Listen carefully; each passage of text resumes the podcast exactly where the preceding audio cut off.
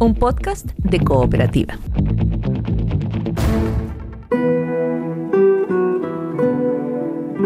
Este es un podcast sobre historias que suceden delante y detrás de la pantalla, sobre las personas que hacen películas, las personas que las ven y las personas que las sueñan.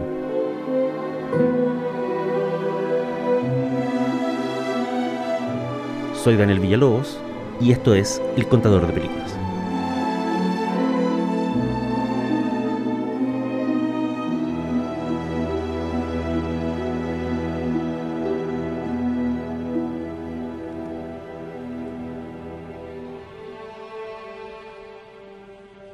Soy Daniel Villalobos. La historia de hoy se llama Ennio Morricone y John Carpenter.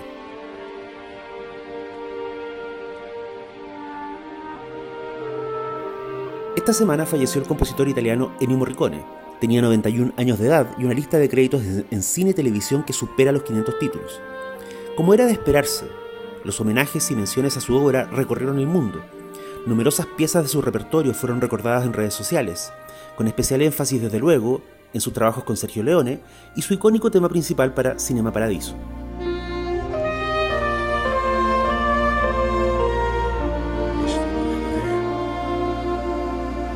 La vita non è come l'hai vista al cinematografo. La vita è più difficile. Vattene. Tornati indietro. Tu sei giovane, il mondo è tuo.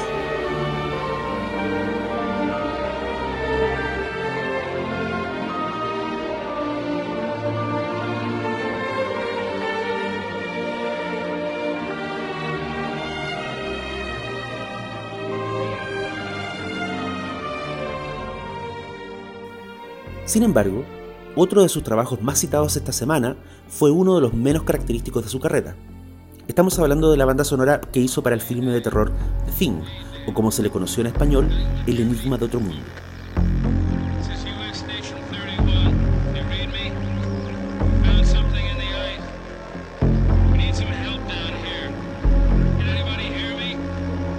We found something. Estrenado en 1982, en una de las temporadas más competitivas de la cartelera hollywoodense, The Thing debió disputarle a los espectadores a películas como Tron, La ira de Khan, Blade Runner, Poltergeist y una pequeña cinta familiar llamada ET. En ese panorama, por razones que han sido motivo de debate a lo largo de años, The Thing fue una de las grandes perdedoras en la taquilla. Encontró su público mucho tiempo después gracias al VHS y fue revalorada no solo por la calidad de guion y su formidable atmósfera, sino también por su banda sonora. El director John Carpenter había contactado personal y específicamente a Ennio Morricone para ese trabajo.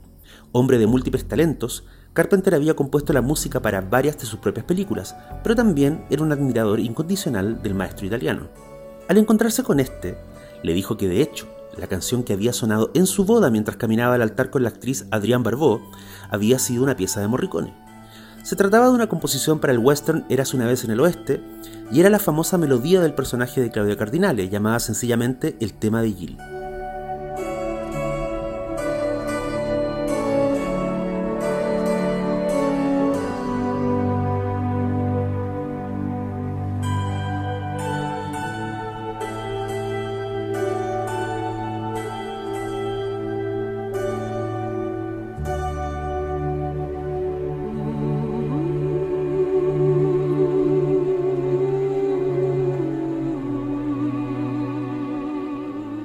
Morricone, que odiaba subirse a un avión e insistía en hacer todos sus trabajos sin moverse de Italia, aceptó echarle un vistazo a la versión de trabajo que Carpenter estaba armando. Sin los efectos especiales finalizados y sin un final definitivo, el director puso el borrador en una maleta y voló a Roma. Según contó el propio músico en el libro de entrevistas llamado En busca de aquel sonido, ambos vieron esa primera versión de The Thing en una sala del hotel donde se hospedaba Carpenter. Tras concluir el visionado, el director cogió el material y se fue tras una rápida despedida. Morricone se quedó desconcertado. ¿Había ofendido al director de alguna forma? ¿Era una superstición? ¿Estaba descontento Carpenter con su propia película? Según contó John Carpenter años más tarde, su comportamiento era fruto de la timidez y no de la mala educación. Veneraba al italiano y temía sus opiniones.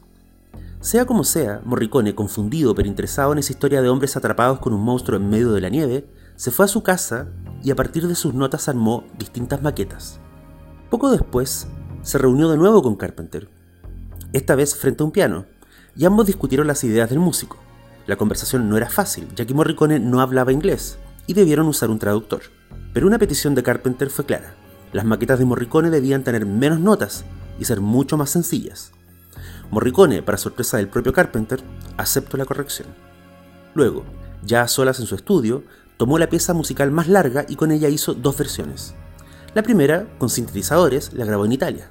Otra, completamente instrumental, la grabó con una orquesta en Los Ángeles y dejó al equipo de producción a cargo de las mezclas. Satisfecho con el resultado, volvió a casa y no supo más de The Thing hasta que la vio en el cine.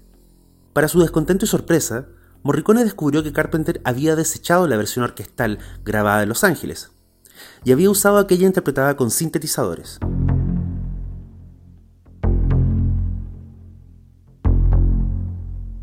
Dada la clase de música que el director prefería entonces en sus películas, era una elección esperable, pero fue una que dejó enormemente frustrado al compositor. The Thing, como ya hemos dicho, no tuvo el éxito monetario que esperaban los productores. A pesar de sus enormes innovaciones técnicas y artísticas, solo fue reconocida con dos nominaciones en el año de su estreno. La primera fue una nominación a los premios Saturno para el artista de efectos especiales Rob Bottin, que perdió frente a Carlo Rambaldi y Dennis Muren, los responsables de los efectos NT de Spielberg. Y la segunda fue un insulto directo a Morricone. Su banda sonora fue nominada a los Razzie, los anti-Oscar que cada año premian lo peor de la temporada. Y para que el insulto fuera doble, en la lista de nominaciones también estaba su música para Butterfly, un drama policial protagonizado por Stacy Keach y Pia Sadora.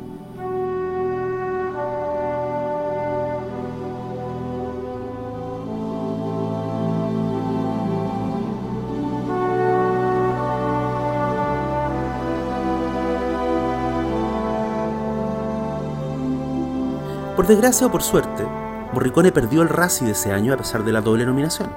El ganador fue el compositor Kit Hain para su trabajo en la comedia La película de los piratas. A pesar de todo esto, en el libro En busca de aquel sonido, Morricone se refirió con admiración a Carpenter. Dijo de él, aunque es un músico aficionado, consigue temas que casan muy bien con las imágenes de sus películas, como por ejemplo en Escape de Nueva York.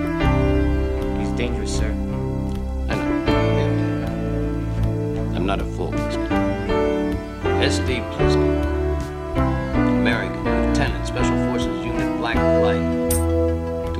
Tras la muerte del compositor, Carpenter devolvió los elogios al ser consultado por el sitio Entertainment Weekly. Carpenter, quien hoy tiene 72 años y está casi retirado del cine, dijo, Ennio vivió una vida plena. Deja atrás un legado musical insuperable. El hombre era un genio y su cuerpo de trabajo es increíble.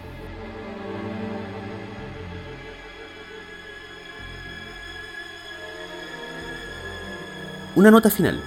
Muchos años después de ese lejano 1982, un director le pidió a Morricone el permiso para usar las piezas descartadas de sus composiciones originales para The Thing. El músico aceptó. El director era Quentin Tarantino, y la película que estaba por estrenar se llamaba Los Ocho Más Odiados. Y así, como las células mutantes de la película de Carpenter, las notas de Morricone volvieron a la vida tras años de estar enterradas en el hielo del tiempo. Y el maestro, tal como los monstruos que nos visitan desde el espacio, tuvo por fin una revancha a la altura de su talento.